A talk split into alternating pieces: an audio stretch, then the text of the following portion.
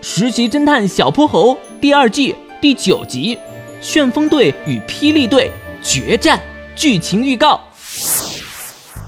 哼猪，守门啊！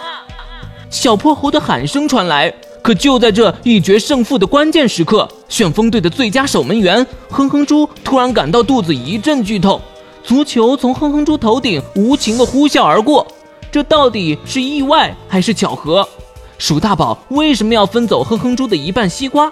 小泼猴又在肥猫小弟的书包里发现了什么东西？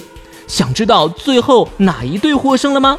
小朋友，快来喜马拉雅搜索《实习侦探小泼猴》最新季，和小泼猴一起破案吧！